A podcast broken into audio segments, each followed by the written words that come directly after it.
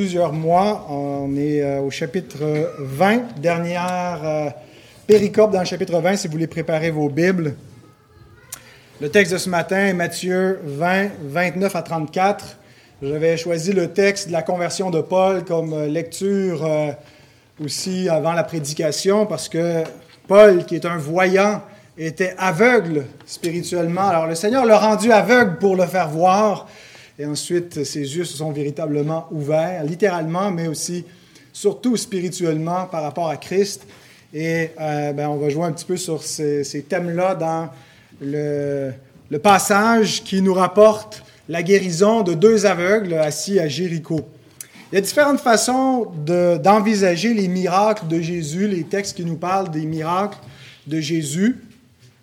Euh, on sait que le, libéralisme protestant est tombé un peu dans euh, une approche là, où on rejette beaucoup l'historicité de la, Bible et puis on spiritualise tout, puis on voit juste des, une forme d'allégorie, puis de, spiritualisation euh, des, événements, et puis parfois une des réponses à ça d'une branche euh, du protestantisme un peu plus fondamentaliste était d'insister sur la, littéralité là, de, tout ce qui se passe. Et je pense qu'il faut insister que les miracles sont véritablement historiques, euh, qui sont arrivés littéralement. Mais parfois, quand on insiste tellement sur ce pôle-là, on perd un petit peu la portée symbolique euh, d'un miracle, parce que des miracles qui ont, euh, signifient quelque chose, ce sont aussi des signes, et un signe, par définition, ça signifie, ça pointe vers quelque chose. Et puis donc, il y, a différentes façons de lire les miracles. Parfois, on les voit juste comme des instances de ce qui devrait tous nous arriver si on a vraiment la foi que les miracles sont des évidences d'une promesse qui est offerte à tous les croyants qui viennent avec le salut. Donc, si vous êtes euh, aveugle ou sourd ou que vous avez un autre, un autre handicap, euh, bien que euh, Jésus veut vous guérir, vous avez juste besoin d'avoir la foi, puis il va vous toucher si vous criez assez fort à lui pour qu'il soit interpellé et intervienne. Alors, parfois, c'est comme ça qu'on voit ces textes-là comme des, garants d'une guérison. Mais L'approche que je prends ce matin, c'est plutôt que les miracles, la plupart des miracles sont un peu comme une fenêtre qui nous ouvre un aperçu du euh, siècle à venir. Le siècle à venir dans lequel il n'y aura plus de mort, il n'y aura plus non plus de maladie, de souffrance, il n'y aura plus donc de cécité. Et c'est Jésus qui est la porte. C'est par Jésus qu'on entre dans la euh, résurrection finale et qu'on va éventuellement ressusciter glorieux. Et les miracles sont un avant-goût de cela. Ce ne sont pas encore euh, des miracles parfaits parce qu'ils n'amènent euh, pas l'immortalité. Quand je veux dire qu'ils ne sont pas parfaits, ce n'est pas que les miracles, qui manquaient quoi que ce soit au miracle de Jésus, mais ils étaient typologiques. Quand Jésus, même quand Jésus a ressuscité Lazare, ben, la résurrection de Lazare, ce n'était pas encore la, résurrection glorieuse. C'était une résurrection temporaire qui pointait vers la résurrection finale, glorieuse et incorruptible, après laquelle il n'y a plus de mort, il n'y a plus de euh, possibilité de déchoir. Eh bien, euh, Jésus, en faisant des miracles, montre que c'est lui qui nous ouvre la porte de la vie éternelle où il y aura une vie euh, immortelle et incorruptible. Mais en attendant, donc, ces, signes-là euh, pointaient vers Christ et l'Évangile. Alors, ils sont plutôt des signes de salut euh, qui euh, nous indiquent où se trouve le salut, que c'est en Jésus que se trouve le salut. Et souvent aussi, ce ne sont pas juste des anticipations de notre guérison physique future à la résurrection, mais ils sont aussi déjà une, sous une forme euh, visible et physique, une présentation de notre guérison spirituelle. Euh, on est aveugle spirituellement, Christ ouvre les yeux des aveugles, euh, c'est lui qui nous a ouvert les yeux. il est la lumière du monde qui nous permet de voir. Et donc c'est comme ça qu'on va approcher ce texte-là comme une, une parabole de notre salut, tout en comprenant que c'est arrivé historiquement, littéralement, mais que ça ne veut pas dire que chaque personne parmi le peuple de Dieu qui a des problèmes de vue, euh, qui trouve ici euh, une promesse de guérison. Oui, il y a une promesse de guérison, mais pour la résurrection. En attendant ce que le Seigneur peut guérir absolument, mais euh, des fois, parce qu'on se focalise sur un, un, aspect des miracles, on passe à côté de l'essentiel. Alors, essayons de ne pas faire cela. Je vous invite à vous lever pour lire la sainte parole de Dieu dans Matthieu 20, 29 à 34. Lorsqu'ils sortirent de Jéricho, une grande foule suivit Jésus. Et voici deux aveugles assis au bord du chemin entendirent que Jésus passait et crièrent Aie pitié de nous, Seigneur, fils de David. La foule les reprenait pour les faire taire, mais ils crièrent plus fort Aie pitié de nous, Seigneur, fils de David. Jésus s'arrêta, les appela et dit Que voulez-vous que je vous fasse? Ils lui dirent Seigneur, que nos yeux s'ouvrent. Ému de compassion, Jésus toucha leurs yeux et aussitôt ils recouvrèrent la vue et le suivirent. On va demander au Seigneur de bénir sa parole.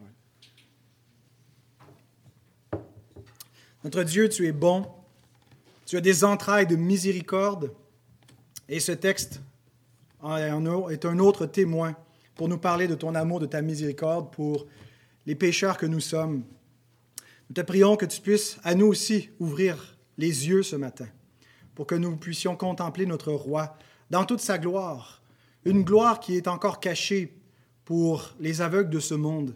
Mais tu nous as rendus voyants, Seigneur, pour que nous puissions voir par la foi que Jésus est le Fils de David, qu'il règne, qu'il est le Seigneur de la vie, qui donne la vie éternelle. Et nous voulons nous aussi être touchés par lui ce matin, mais touchés de ce toucher vivifiant qui donne la vie. Je te prie, Seigneur, pour ceux qui sont encore morts dans leur péché, qui, qui vont entendre ce message pour que la parole de vie puisse les régénérer et qu'ils puissent croire au Christ. Je te prie, Seigneur, pour que tous ceux qui sont des vivants puissent être affermis et encouragés dans leur marche, dans leur pèlerinage jusqu'à notre demeure céleste et que ta parole puisse être bénie au milieu de nous pour que toute gloire t'en revienne. Amen. Merci, vous pouvez vous rasseoir.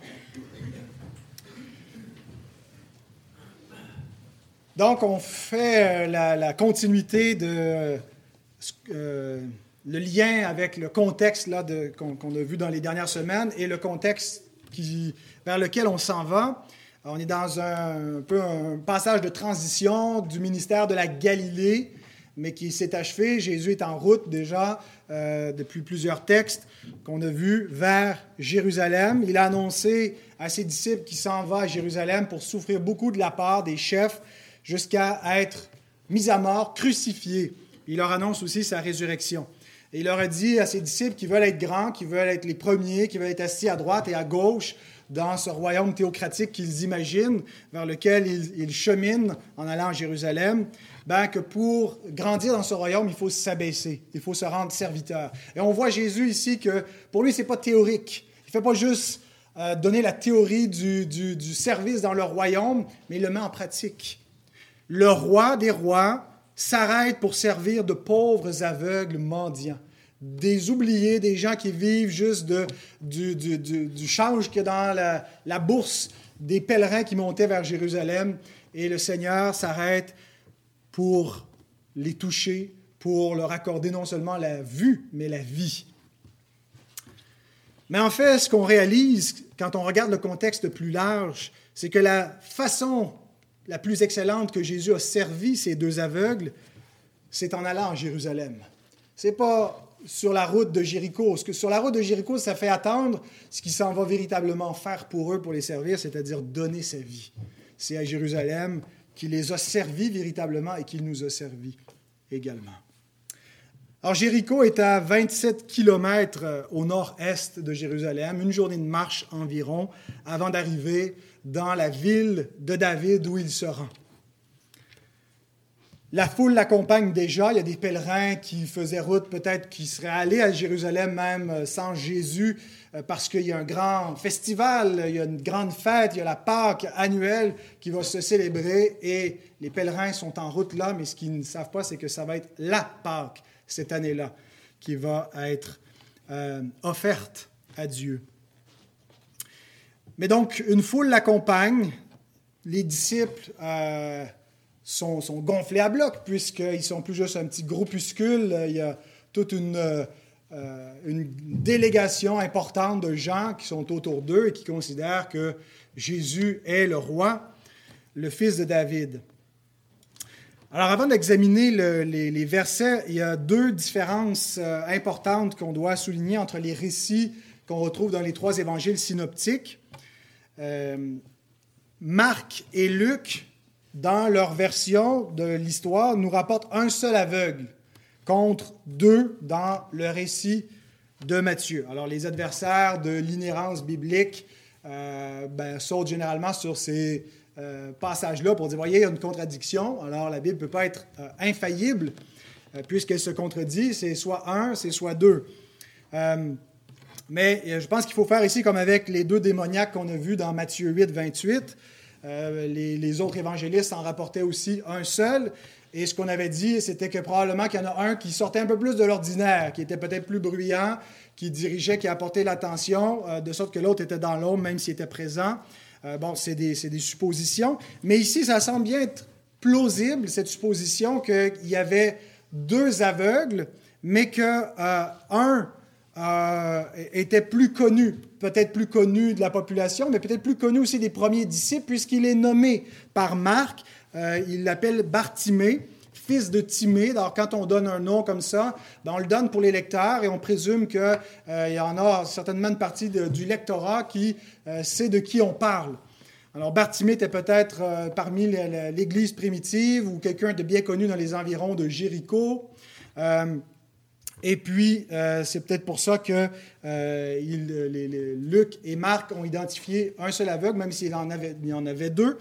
Euh, c'est une possibilité. Une autre possibilité, c'est de dire, ben, il y a peut-être eu deux miracles. Un en arrivant à Jéricho, un en partant de Jéricho.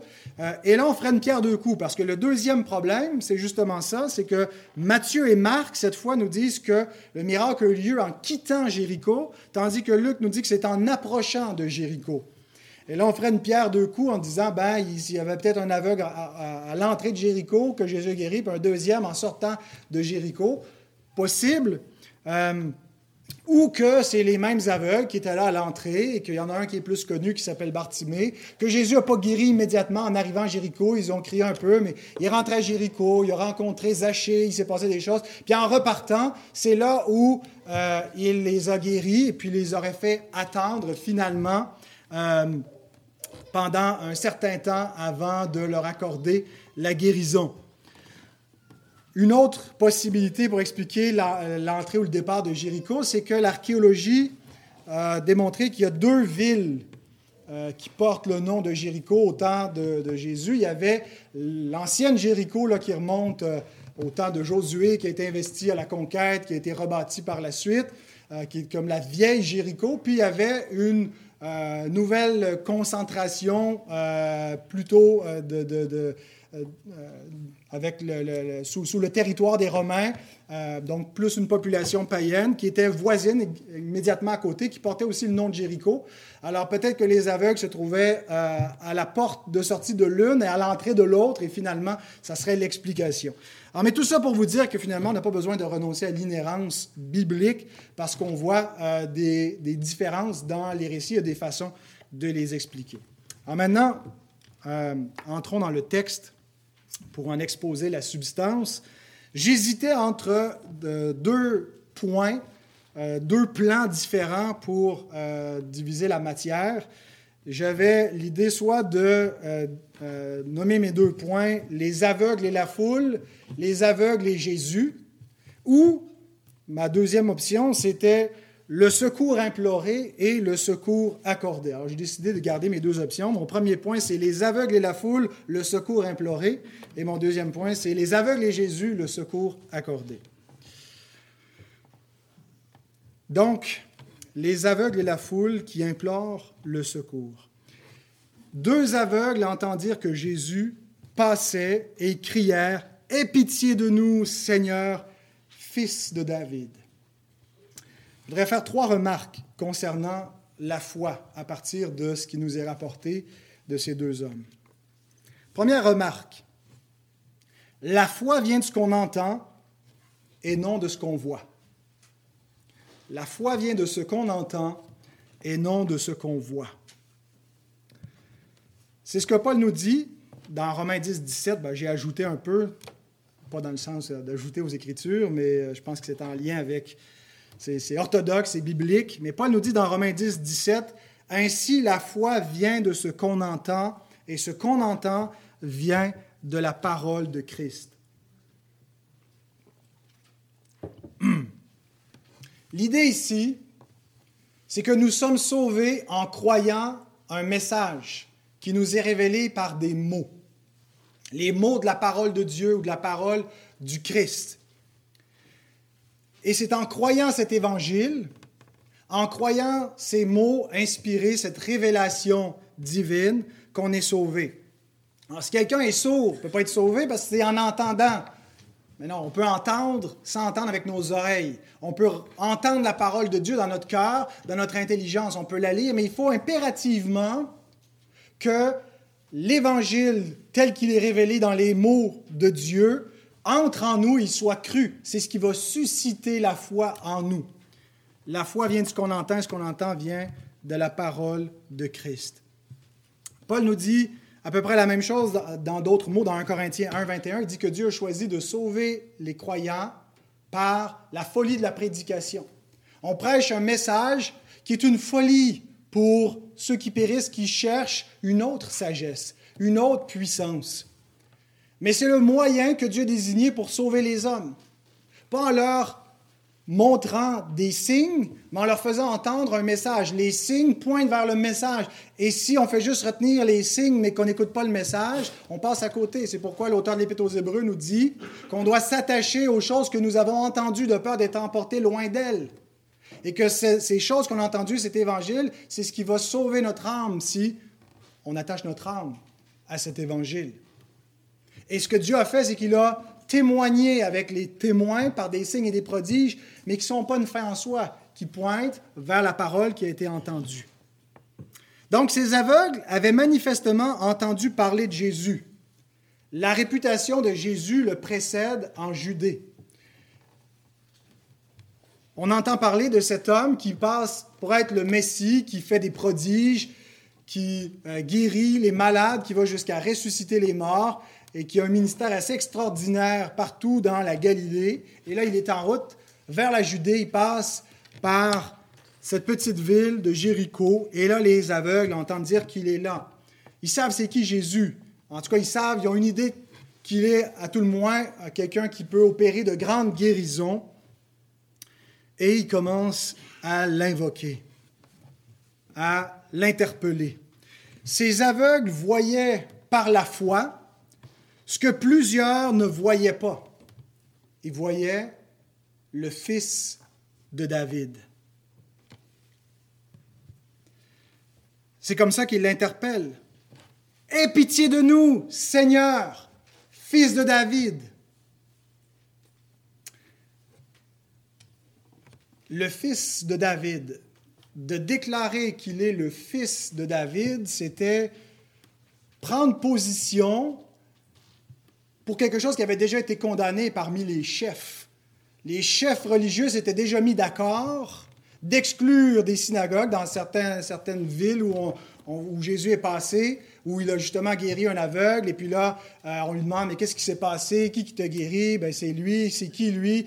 Euh, ben, c'est, le Messie. Et là, il, rejette une, telle possibilité, puis il dit, ah, t'es un aveugle, puis t'es né dans le péché, puis tu penses que tu vas nous enseigner. Ils interrogent les parents. Est-ce que c'est vraiment votre fils? Est-ce qu'il est vraiment né aveugle? Euh, et les gens hésitent à répondre, les parents hésitent à répondre parce que les chefs s'étaient mis d'accord d'exclure de la synagogue ceux qui reconnaîtraient Jésus comme le Messie, comme le fils de David. Donc, ils affirment quelque chose qui est controversé, hein, qui est une, euh, affirmation qui a, une teneur un peu messianique, politique, qui peut être risquée à faire dans le contexte du ministère de Jésus où il est un personnage controversé. Mais Jésus dit dans Jean 9, 39, Je suis venu dans ce monde pour un jugement, justement dans ce contexte où il a guéri un autre aveugle. Je suis venu dans ce monde pour un jugement, pour que ceux qui ne voient point et que ceux qui voient deviennent aveugles. Pour que ceux qui ne voient point, pardon, voient et que ceux qui voient deviennent aveugles. Jésus, sa présence opère un tel jugement. Il y a des gens qui voient très bien dans le monde. Il y a des gens qui sont extrêmement brillants, qui sont instruits, qui comprennent des mystères de la science et qui sont aveugles, qui ne comprennent pas le mystère de l'existence, qui ne comprennent pas le plus grand mystère de la vie, qui qui, en fait, toutes les équations qui demeurent irrésolues pour eux, toutes les, les questions qui demeurent en suspens, seraient réglées avec cette simple compréhension. Jésus, c'est le fils de David. Et ce que ça signifie, le fils de David, il est le Messie. Il est celui qui vient restaurer toute chose, donner la vie, établir un royaume qui n'est pas comme les autres royaumes, qui n'est pas juste un royaume terrestre, humain, politique, qui va essayer tant bien que mal de rétablir une sorte de justice. Le royaume qui rétablit toute justice, où il n'y a plus de pauvreté, où il n'y a plus de mort, où tout est parfait. Il ramène le paradis.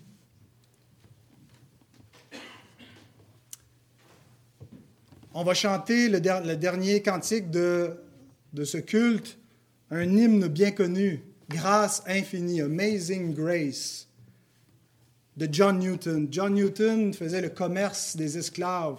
Il opérait un, navire qu'on appelait, c'est choquant nos oreilles, un négrier où ils allaient prendre des, personnes en Afrique, ils ramenaient en Europe et euh, en, en, Amérique et on vendait des personnes, on séparait des familles.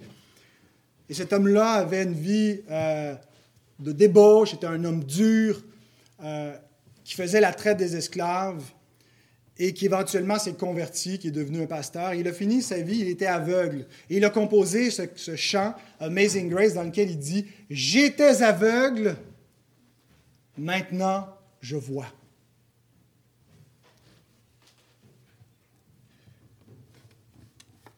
Alors qu'il était voyant, il était aveugle. Maintenant qu'il est devenu aveugle, et même un peu avant qu'il devienne aveugle, il est devenu un voyant. Et c'est la condition de chaque être humain. Il est aveugle spirituellement jusqu'à ce qu'il voit Christ. Alors il y a une grande ironie dans, ce que, dans cette scène que Matthieu nous rapporte. On a le fils de David, le roi des rois, qui est en route vers la cité de David, où il ne sera pas reconnu, où il ne sera pas accueilli comme le fils de David. Ben, il va être accueilli temporairement comme le fils de David, mais il va être crucifié comme un malfaiteur. Et en route vers la cité de David, le fils de David est reconnu par deux aveugles, des non-voyants qui le voient. La foi vient de ce qu'on entend. Dieu n'a pas besoin de nous faire voir de nos yeux, mais par sa parole, il ouvre nos yeux. Les yeux du cœur, comme dirait Jerry Boulet. Deuxième remarque sur la foi.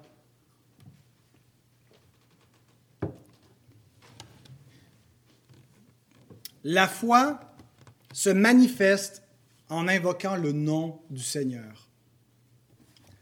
Dans le même passage où Paul nous dit la foi vient de ce qu'on entend, ce qu'on entend vient de la parole du Christ, il pose juste avant la question, mais comment est-ce qu'ils vont pouvoir invoquer le Seigneur pour pouvoir être sauvés? Parce qu'il déclare, Romains 10, 13, quiconque invoquera le nom du Seigneur sera sauvé. Quiconque invoquera le nom du Seigneur sera sauvé. Une foi qui ne prie pas est une foi morte. Quelqu'un qui prétend croire au Seigneur et qui n'invoque pas le Seigneur est un menteur. en fait, il est le premier menti. Il se trompe lui-même, il se ment lui-même. La manifestation de la foi consiste à invoquer le nom du Seigneur, à le prier. Et une telle prière, je ne parle pas de la, prière quotidienne du chrétien de toute sa vie, je parle de cette prière initiale Aie pitié de nous, fils de David. Cette prière qui crie au Seigneur. Cette prière qui invoque le nom du Seigneur pour être sauvé. On ne peut pas avoir une vraie foi qui sauve qui ne se traduit pas par une telle prière, par une telle invocation. Ces aveugles sont donc un modèle de la prière de foi, de la prière, la vraie prière de repentance, qui n'est pas juste euh, quelque chose qu'on répète, mais qui est ce mouvement du cœur qui crie au Seigneur pour être sauvé. Matthew Henry s'inspire de ces deux aveugles pour parler de cette prière initiale, mais qui devrait aussi se continuer dans la vie du croyant. On invoque initialement le nom du Seigneur, mais ceux qui ont invoqué le nom du Seigneur ne l'ont pas invoqué une fois, puis j'ai invoqué le Seigneur, j'ai été sauvé. Ceux qui sont sauvés sont ceux qui continuent à invoquer le nom du Seigneur, à le prier, à crier à lui pour être secourus par lui. Henry écrit, Les aveugles mentionnés dans ce texte étaient sincères dans leur prière. Ils implorèrent Dieu avec ferveur. Les requêtes sans conviction ne sont que des dénégations. Ces hommes étaient humbles dans leur prière, contents avec foi sur la miséricorde du médiateur, en faisant appel à sa pitié. Ils montrèrent leur foi, par le titre qu'ils donnèrent à Christ. C'est certainement mu par le Saint-Esprit qu'ils appelèrent Jésus Seigneur, Fils de David. Ils persévérèrent dans la prière. Paul nous dit que personne peut ainsi invoquer le nom de Christ sans que ce soit mu par l'Esprit, sans avoir l'Esprit de Christ. Une telle prière qui reconnaît qui est Jésus et qui en appelle à son secours pour le salut démontre une œuvre de l'Esprit dans le cœur. Ça ne vient pas de quelqu'un qui est mort dans son péché, quelqu'un qui est encore aveugle. Ça vient de l'effet de la parole de Dieu qui ne retourne pas à lui sans produire l'effet escompté. Elle entre dans le pécheur et elle le convainc de justice, de jugement, de péché, elle l'amène à la repentance et elle le fait crier, Seigneur, sauve-moi.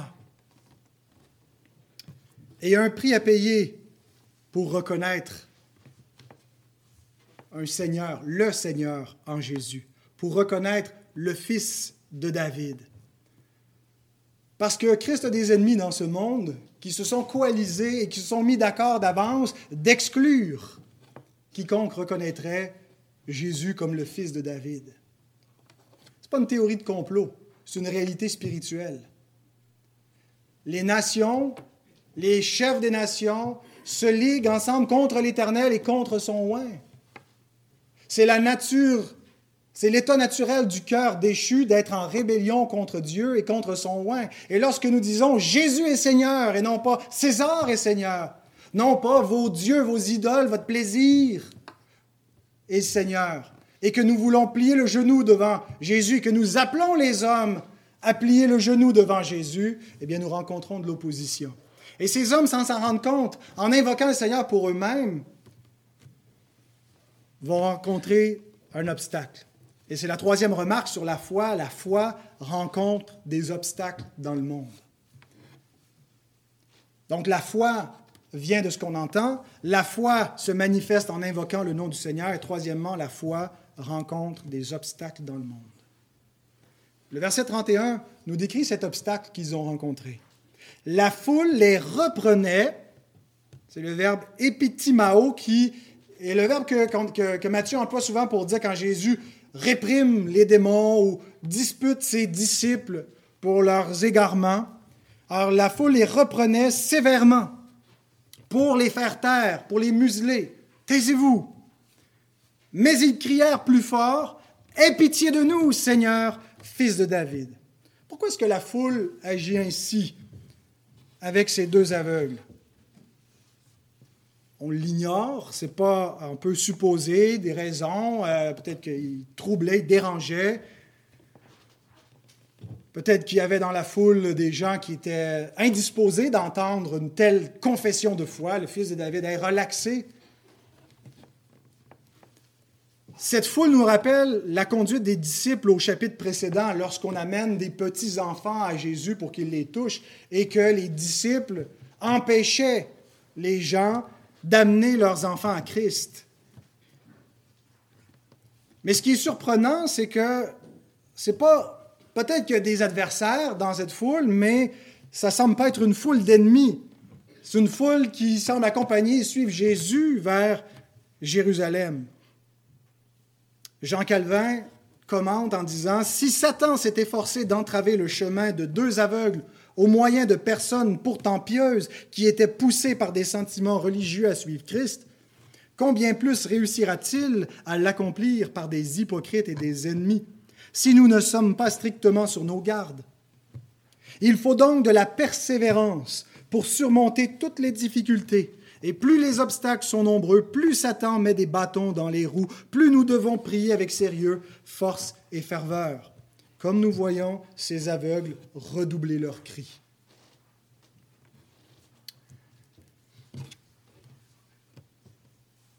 Quelle est la nature de votre cri de foi? Au Seigneur? Un petit cri timide ou un cri déterminé?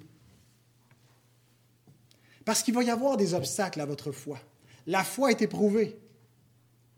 Quiconque veut vivre pieusement va rencontrer des persécutions, du rejet, même parmi ses, ses plus intimes, ses plus proches même parmi ceux qui sont des alliés naturels.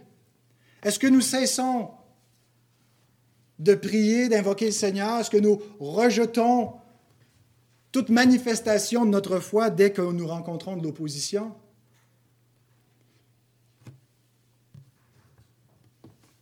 C'est souvent, principalement parce que nous avons peur, peur des hommes, que nous n'osons pas invoquer le nom du Seigneur publiquement parler du Seigneur, déclarer qu'il est le Fils de David, le Sauveur du monde, expliquer aux hommes pourquoi ils ont besoin de lui. A peur de les indisposer. On se laisse ralentir.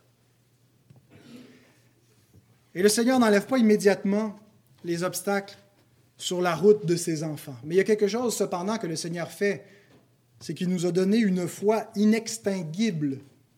C'est un beau, euh, bel adjectif. Ça veut dire qu'il ne peut pas s'éteindre la foi qui vient de Dieu, la foi qui a été allumée par le Saint-Esprit dans l'âme des croyants, elle est invincible. Ça ne veut pas dire qu'on ne va pas pécher ou même renier. L'apôtre Pierre a renié Jésus, mais il n'a pas arrêté de croire en lui. Il a été rétabli. Mais la vraie foi, donc, ne peut pas s'éteindre. 1 Jean 4, 4 et 5 nous dit, car tout ce qui est né de Dieu triomphe du monde.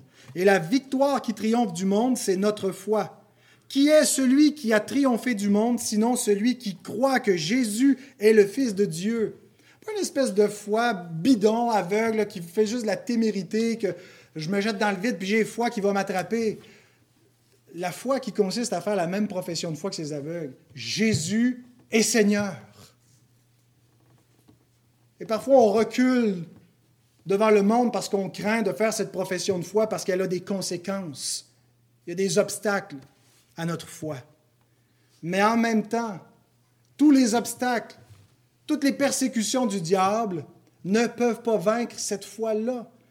C'est pas nous qui l'avons allumée, puis c'est pas nous qui la. On a une responsabilité, bien entendu, de, de faire croître cette foi, de la purifier, de l'entretenir. Mais celui qui l'a créé en nous, c'est Dieu. Tout ce qui est né de Dieu n'est pas né de nous-mêmes, elle est née de Dieu. Et elle va triompher du monde. La foi que Dieu vous a donnée, aussi vacillante soit-elle, c'est un petit lumignon infime qui semble être menacé, qui va s'éteindre à tout moment par les, tempêtes de ce monde, de la vie. Ben, si c'est Dieu qui l'allume, elle ne peut pas s'éteindre. Et c'est en cela que nous avons une victoire sur le monde. Notre victoire, ce n'est pas de, le rachat de la culture, qu'on est plus influent que Hollywood. Notre victoire sur le monde, c'est notre foi que le monde ne peut pas vaincre et qui nous rend immortels. Parce que bien qu'on va mourir, Jésus dit que celui qui croit en lui, même quand il meurt, il ne meurt pas, il s'en va à la vie. C'est encourageant de se savoir armé d'une telle foi, le bouclier de la foi pour faire face aux traits enflammés du malin de savoir qu'on a une responsabilité dans la marche de la foi, mais que l'œuvre que Dieu a commencée en nous, il va l'achever, qu'on est gardé par sa grâce. Et une chose que je remarque en étudiant l'histoire de l'Église, c'est plus le diable attaque l'Église, plus il essaie de la museler, plus il essaie de la faire taire, plus la foi riposte. Et c'est ce qu'on voit avec ces deux hommes. Mais ils crièrent plus fort Aie pitié de nous On veut les museler, on veut les arrêter, on veut les empêcher d'invoquer le nom du Seigneur. Et tout ce que la foule arrive à, leur faire faire, c'est de crier encore plus fort si c'est possible.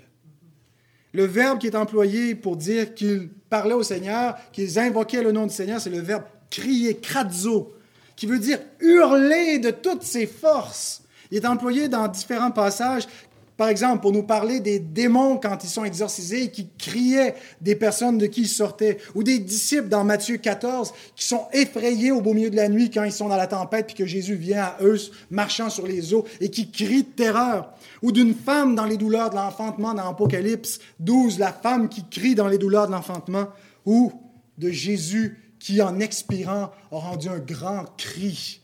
C'est le même verbe. Tout ça pour illustrer le fait que le cri le plus fort dans l'existence du croyant, c'est celui-là. Même si vous êtes une personne timide qui osait jamais parler fort, même prier en public parce que vous êtes gêné, le cri le plus fort en vous, c'est le cri de la foi. C'est le cri le plus fort de notre existence qui invoque le Seigneur. Alors, si ce n'est pas la chose la plus déterminante, la, plus significative de votre existence, questionnez-vous sur la nature de votre foi. Est-ce que c'est juste une foi mécanique qui m'a été inculquée? Ou est-ce que je réalise que invoquer le nom de Christ, il n'y a rien de plus important. Il a. Il n'y a rien dans ma vie vers lequel je tends plus toute mon âme, tout mon être que d'en appeler au Seigneur pour être sauvé.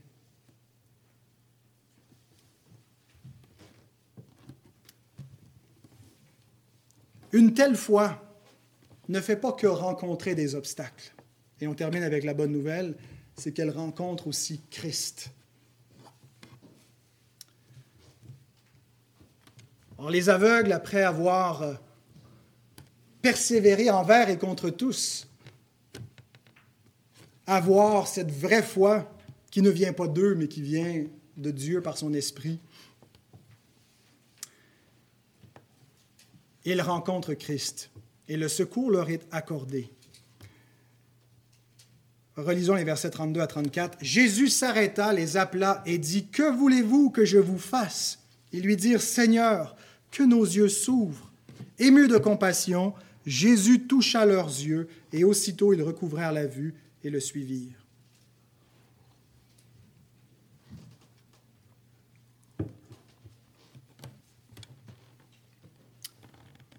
Au cri de ses brebis, le Seigneur s'arrête. Admirez dans cette scène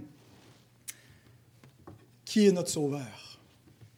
On a une foule pressée qui le bouscule, une foule bruyante qui veut faire taire ces hommes, Jésus n'est pas intimidé par la foule, Jésus n'est pas ralenti par la foule, Jésus arrête et arrête la foule. Il s'arrête au cri de ses brebis et il répond lui-même. Généralement, les, les princes, les rois, les empereurs ne se déplacent pas en personne. Ils envoient des intermédiaires. Il faut que ça soit vraiment important, il faut que ça soit vraiment quelqu'un d'important pour qu'il vienne en personne on a le roi, le fils de David. Il n'envoie pas un disciple. Il les fait venir. Il traite lui-même avec eux, sans intermédiaire. Et ça, c'est encourageant aussi pour nous. Nous n'avons pas besoin de médiateur autre que le seul médiateur. Nous avons un accès directement à Jésus. Pas besoin de passer par Pierre, Marie, Joseph on va directement à Christ.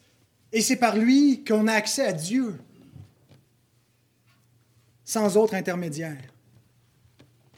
Alors Jésus s'arrête, Jésus les appelle et Jésus leur demande, Que voulez-vous que je vous fasse? Il pose cette question pas pour s'informer, il le sait. Mais c'est un des buts de la prière. Le but de la prière, ce n'est pas d'informer Dieu, bien que Paul nous dise Faites connaître vos besoins à Dieu par des prières et des supplications dans Philippiens 4, 6. C'est intéressant comme formule. Faites connaître vos besoins à Dieu. Et si, si on n'a pas une herméneutique, on va déduire par cela que ben, Dieu, il ne sait pas. Il faut que j'informe Dieu. Mais quand on met ensemble ce que, tout, ce que l'Écriture nous dit à propos de Dieu, de son omniscience, on comprend que de faire connaître nos besoins à Dieu, ce n'est pas pour informer Dieu de quelque chose qu'il ignore mais c'est entre autres pour nous-mêmes, pour examiner nos propres cœurs, pour examiner ce qu'on demande à Dieu, et parce que c'est le moyen que Dieu nous a donné pour recevoir de lui des grâces. C'est en invoquant le nom du Seigneur qu'on est sauvé. C'est par cette prière-là. Alors, il sait ce qu'ils veulent, mais il les amène à formuler cette prière pour prier intelligemment. Une des raisons pourquoi est-ce qu'on ne reçoit pas, Jacques nous dit, c'est tout simplement parce qu'on ne demande pas. Il y a différentes raisons pourquoi on ne demande pas. On peut être simplement un non-croyant. On peut être un incrédule. On peut être un hyper-calviniste qui dit J'ai pas besoin de demander à Dieu parce que Dieu le sait. Ben, bien que Dieu le sache, Dieu nous a dit de lui demander et de lui faire connaître. Et Jacques ajoute, comme deuxième raison, pourquoi on ne reçoit pas, il dit Vous demandez, puis vous recevez toujours pas parce que vous demandez mal. Puis justement, en demandant, puis en faisant connaître à Dieu vos besoins, vous allez peut-être examiner ce que vous demandez. Il y a peut-être des choses qu'on demande qu'on va arrêter de demander, ou on va le demander différemment. On va apprendre à prier que ta volonté soit faite. On va apprendre à prier selon sa volonté et non pas la nôtre. Alors il leur demande, Que voulez-vous que je vous fasse? Leur prière est brève et directe. Seigneur, que nos yeux s'ouvrent Alors, ça vient de tout massacrer ma prédication. Je dis, ces hommes, c'est des croyants, c'est des évangiles. Il ne dit pas, Seigneur, sauve-nous. Ah, les aveugles, puis veulent voir. C'est souvent un besoin ressenti qui nous amène au Sauveur. Et la misère qu'on ressent, souvent, ce n'est pas notre misère éternelle. Les hommes ne sont pas toujours conscients de leur perdition vers laquelle ils s'en vont, la mort éternelle vers laquelle ils se dirigent. Et c'est souvent pas l'élément déclencheur qui les amène à invoquer le nom du Seigneur. Les gens se tournent vers Dieu parce que ça va mal dans leur vie, tout simplement. Leur mariage bat de l'aile, ils ont des dépendances, ils ont des dépressions, ils souffrent. Et ils invoquent le nom du Seigneur, comme ces deux aveugles, qui voient un besoin immédiat, qui réalisent que ça fait partie de la misère humaine fait partie des conditions d'une humanité déchue. Ils sont des aveugles. Mais ils se tournent vers Christ. Alors peut-être qu'ils ne viennent pas, premièrement, avec, en cherchant l'ultime salut. Ils viennent avec des raisons inférieures, mais ils vont vers la bonne personne. Ils vont vers Christ. Et en venant vers Christ, ils trouvent plus que ce qu'ils cherchent. Et c'est généralement ce qui arrive avec tous les pécheurs qui se tournent vers Christ parce que leur mariage s'en va à la dérive, euh, parce qu'ils ont des souffrances, ils trouvent plus que ce qu'ils cherchaient initialement, ils trouvent la vie éternelle auprès du Sauveur. Ils n'avaient pas soupçonné un tel salut. Ils espéraient un salut temporel et ils obtiennent un salut éternel. C'est un peu ce que Paul veut dire quand il dit J'ai été trouvé par ceux qui ne me cherchaient pas, par ceux qui ne me demandaient pas. Il y a des gens qui cherchent Dieu pour les mauvaises raisons, mais quand ils se tournent vraiment vers Christ, ils trouvent ce qu'ils ne cherchaient pas. Et là, le verset 34 nous révèle quelque chose de la nature divine dans une forme humaine. Puisque Dieu se révèle à nous dans un langage humain et dans une forme humaine, il est devenu un homme. Il dit ému de compassion. Ce simple verbe nous révèle ce qu'il y a dans le cœur de notre Dieu. C'est un verbe bizarre à entendre, c'est splagnizomai, qui est utilisé douze fois dans le Nouveau Testament, exclusivement pour Christ. Il n'y a personne d'autre qui est splagnizomé que Jésus, à part deux personnages dans des paraboles qui représentent Dieu, qui représentent le Sauveur. Le sens veut dire être touché intérieurement, ressentir une profonde pitié, avoir de l'affection. Puis c'est lié avec le mot splagnon qui veut dire viscère, les tripes. Splagnizomai veut dire être touché dans ses tripes, être remué physiquement par une émotion.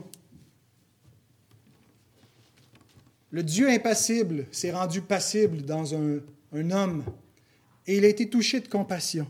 Et en cela, Dieu exprime un amour qui nous est impossible à comprendre, l'amour de Dieu, mais il le révèle dans une forme humaine. Avez-vous déjà ressenti de la compassion comme cela, la compassion qui vous touche intérieurement?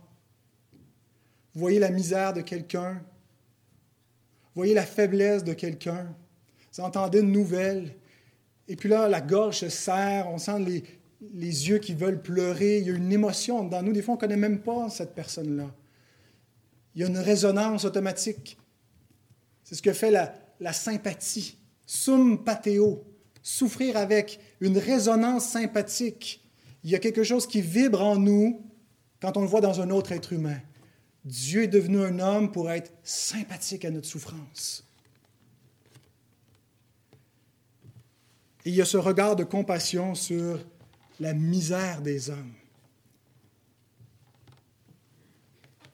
Dieu n'est pas une simple machine à guérison. C'est comme ça parfois qu'on peut percevoir l'impassibilité divine comme quelque chose de froid, de distant, que finalement il faut juste le peser sur le bouton de la prière pour qu'il se passe de quoi, mais il est mu par la compassion. Jésus est saisi par la compassion. Tel est notre Sauveur, un Sauveur humain, avec des entrailles de miséricorde. Psaume 72, 12 à 13, le psaume 72 qui nous annonçait dans l'Ancien Testament le règne du Messie et la gloire qui en arriverait, en nous parlant de ce que ce Messie ferait. Et il est écrit, il délivrera le pauvre qui crie et le malheureux qui n'a point d'aide. Il aura pitié du misérable et de l'indigent, et il sauvera la vie des pauvres.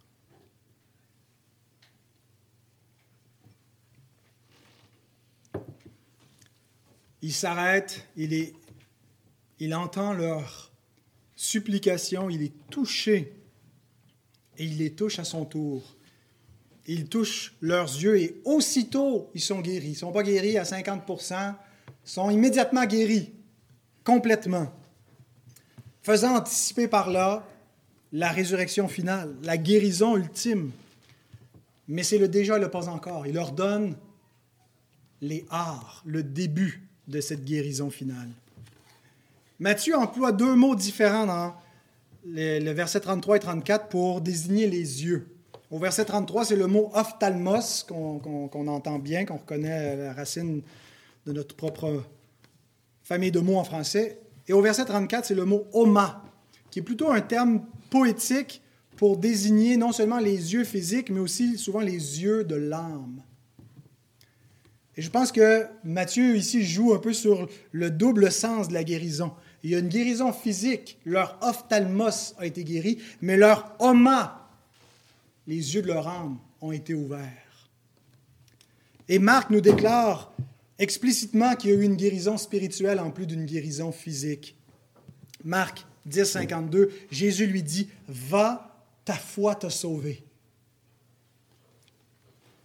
Et en disant cela, il ne désignait pas la guérison physique, mais spirituelle, le salut, la justification par la foi seule que cet homme a obtenu, ou que ces hommes ont obtenu en croyant dans le Fils de David. Et c'est la principale guérison. Que vaut recouvrir la vue puis rester mort dans son péché? Ta foi t'a sauvé. Et John Gill, en terminant, nous rappelle ici que la foi est un simple moyen et pas une cause. La vertu de la guérison ne vient pas de l'acte de la foi, mais de l'objet de la foi. Sa foi n'était pas la cause ni la raison, mais la manière et le moyen par lequel il reçut la guérison. La guérison, c'est Christ. C'est lui le prince de la vie. La foi, ce qu'elle fait, c'est qu'elle l'embrasse, elle le saisit, elle donne une connexion vitale avec lui qui donne la vie éternelle. Ta foi t'a guéri. Ou le moyen de ta foi te guérit. C'est Jésus qui guérit. Et Matthieu nous exprime cette guérison spirituelle par les mots suivants. Aussitôt ils recouvrèrent la vue et le suivirent. J'insiste sur le verbe suivir. Souvenons-nous quelques péricopes précédentes, Jésus a invité le jeune, le jeune homme riche à le suivre. Et il s'est détourné.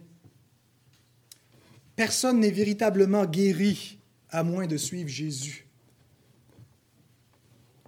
Jésus vous invite à le suivre. Jésus vous invite, les jeunes enfants, les petits-enfants qui avaient hâte que j'ai terminé, qui ont de la difficulté à écouter. Jésus vous appelle. Jésus vous invite, qui que ce soit, qui que vous soyez, vous qui pensez l'avoir suivi, examinez votre foi pour savoir si vous êtes véritablement en Christ. Il appelle les hommes. Lui seul peut ouvrir les yeux. Et la preuve qui nous a ouvert les yeux, c'est lorsqu'on le suit. Personne est un voyant sans suivre Christ. Et c'est les derniers mots sur lesquels Matthieu nous laisse. Ils le suivirent. Ils ont marché derrière lui. Ils ont été ses disciples à partir de ce jour. Les voyants spirituels sont ceux qui suivent Christ. Prions. Notre Seigneur, nous voulons te remercier pour cette belle scène dans laquelle on peut se voir, dans laquelle on voit notre propre salut. Toi qui es venu nous sauver, nous guérir. N'avons pas besoin pour l'instant de voir Jésus physiquement devant nous pour obtenir ce même salut. Tous ceux qui le croient ont été touchés par Jésus lui-même sans autre intermédiaire. Ils ont rencontré ce même Jésus que nous voyons. Et je veux te prier, Seigneur, pour chaque personne ici présente, pour que tu nous ouvres tous les yeux. Pour toutes les personnes qui entendent ce message, peut-être en ce moment à la radio ou à la maison, sur Internet ou ailleurs, Seigneur, touche, touche les yeux de nos âmes et permets-nous de voir le Fils de David et en le voyant, de croire en lui pour la vie éternelle. Amen.